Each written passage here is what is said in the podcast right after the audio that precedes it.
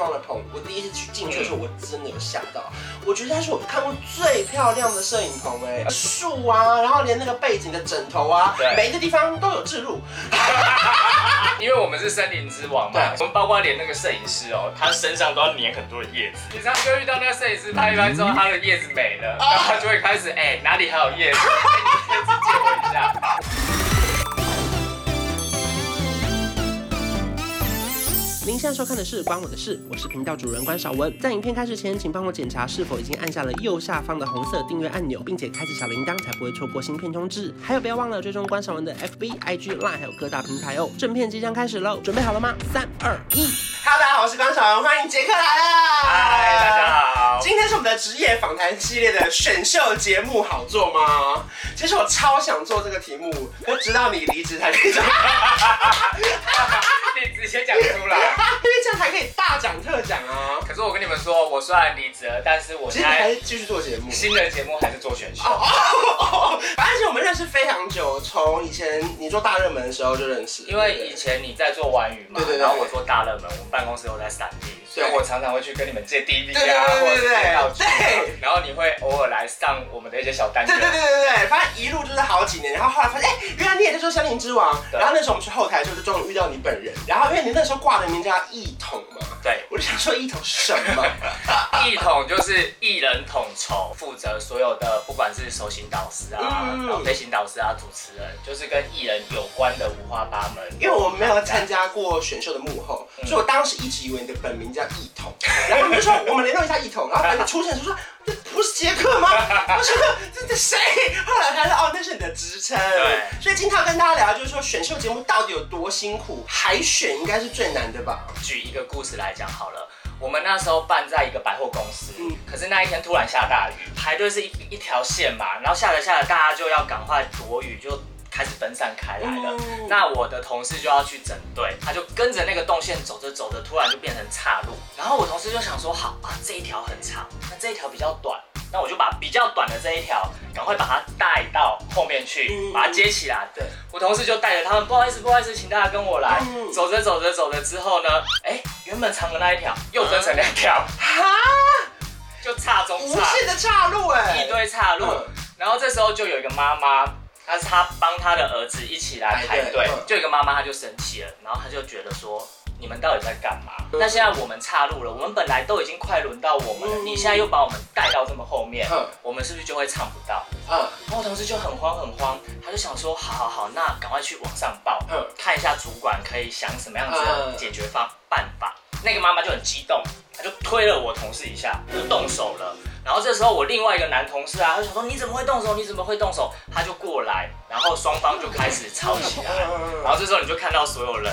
围观的人，大家都开始吃瓜，哇！大家就开始拿手机啊，然后录起来啊，放到森林之王的社团啊。因为我记得，其实我也有参加过一场海选，是在也是在台北的百货公司玩，对，就是用子红老师的那一次。然后那一次，因为我负责的工作是比较直播的，然后我在那边看到我好多很惊人的画面。因为以前大家有看过很多，比如说你需要寄 email、寄 DD 片，各式各样。可是第一次到现场，发现哇，其实有一些人，他们其实对我来说，他们很不尊重这个海选。他们拿着早餐在排队，然后唱的时候，他只是把早餐放在饭堂就两个字，然后又或者是他们雨伞就挂在这，嗯，就这样唱两句，然后就走了。还有人穿拖鞋带个鲨鱼夹。我们先不管他唱的好不好，我光看到就觉得有点小扣分。你今天因为人很多嘛，你只有十五秒或者三十秒的机会。嗯那你就是要把你最好的那一面展现出来，就像我们去面试一样。嗯、如果你拿着早餐，拿着雨伞，那你怎么可能会让评审留下好的印象？对，就感觉好像你从家里经过就这样下来了。嗯、可是那除了现场的海选之外，你们也要收 email 吗？然后网络上的报名就各式各样雪片般的。我们的分类其实是这样的，节目还没有。这么多人知道的时候，那我们势必一定是要先自己去挖掘这些人。最简单的就是我们认识很多唱片公司啊、经纪公司，所以我们就会告诉他们，我们现在有这个，对对，我们现在有这个比赛，那你有没有推荐的人？那再来第二种方式就是我们常常都会看 YouTube 嘛，或者是看一些呃以前的歌唱节目，你就可以去自己做功课。哦，这个人唱的不错。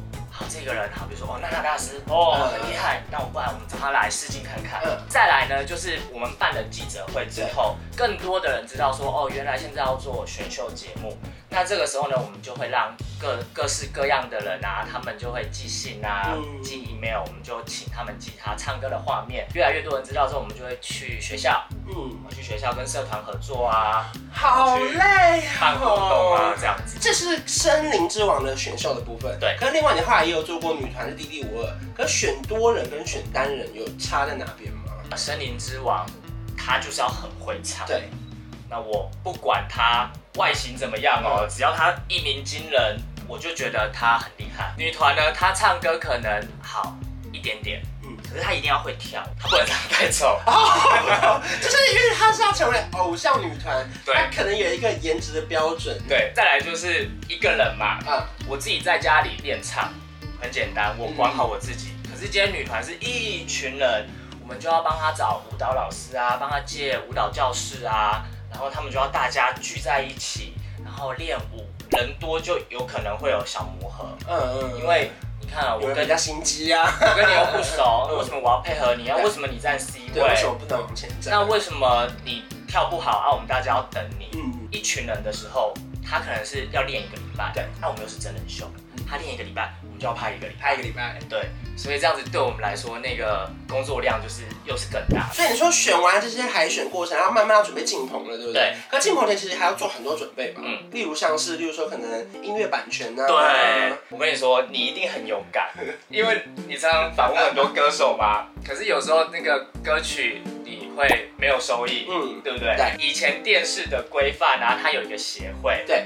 那。电视台每个月都会跟这个协会合作，对，所以里面的歌我们都可以使用，就只要把它列出来，我们用了几分几秒，跟哪一首唱片公司。可是现在到了网络上首播了嘛，对不对？网络没有这个协会，因为网络是这几年才开始的嘛。嗯、那我们如果要使用这首歌，我们又想要有营收怎么办？找这一首歌，它的公司在哪里？它的作词人是谁？作曲人是谁？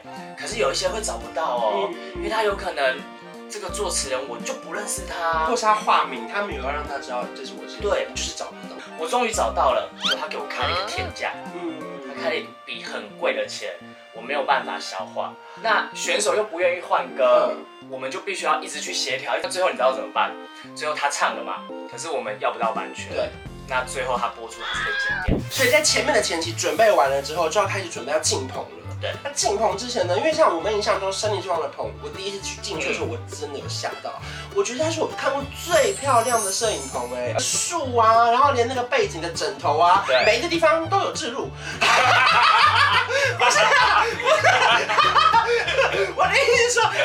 地方都很漂亮，就是都有巧思在，这应该也不容易吧？因为我们是森林之王嘛，对，所以我们就会需要有很多的植物啊，很多的树啊，很多的叶子。嗯，我们包括连那个摄影师哦，他身上都要粘很多的叶子。对对对，尤其连那个机器，对，那个机器上面叶子。对。